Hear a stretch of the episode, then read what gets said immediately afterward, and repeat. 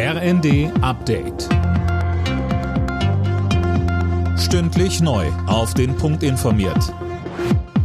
Ich bin Daniel Stuckenberg. Guten Abend. Die Menschen in Deutschland sollen im kommenden Jahr weiter entlastet werden. Laut Spiegel schnürt Finanzminister Lindner ein 10 Milliarden Euro Paket. Manuel Anhut, was ist da alles drin? Kernpunkt ist ein höherer Grundfreibetrag, also ab wann das Einkommen versteuert werden muss. Außerdem ist eine Erhöhung des Kindergeldes geplant. Nicht in vollem Umfang würden nach Lindners Planungen sehr hohe Einkommen profitieren. Das genaue Konzept will der Finanzminister im Laufe der Woche vorstellen. Für 2024 ist ein weiterer Entlastungsschritt im Umfang von rund 4 Milliarden Euro vorgesehen.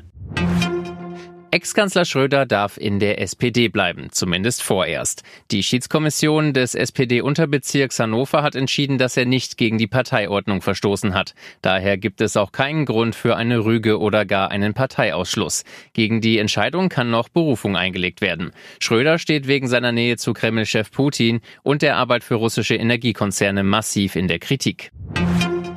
In Sachsen haben Rechtsextremisten die Entführung von Bundeswirtschaftsminister Robert Habeck inszeniert. Mit dem Facebook-Video sollte Werbung für eine Demo in Heidenau gemacht werden. Wie uns das Bundeswirtschaftsministerium sagte, will man die Aktion rechtlich prüfen. Bundesinnenministerin Nancy Faeser verurteilte das Ganze bei Welt TV. Ja, man kann gegen steigende Energiepreise demonstrieren, aber es ist eben nicht in Ordnung, den Minister für Wirtschaft auf diese Art und Weise zu beleidigen oder zu bedrohen. Und das ist ein klares Bedrohungsszenario, mit einer Entführung zu drohen. Und genau das meine ich, wenn ich davor warne, sich solchen Protesten dann anzuschließen.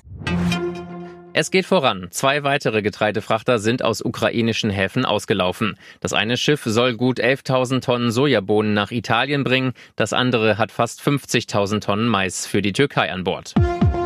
Alle Nachrichten auf rnd.de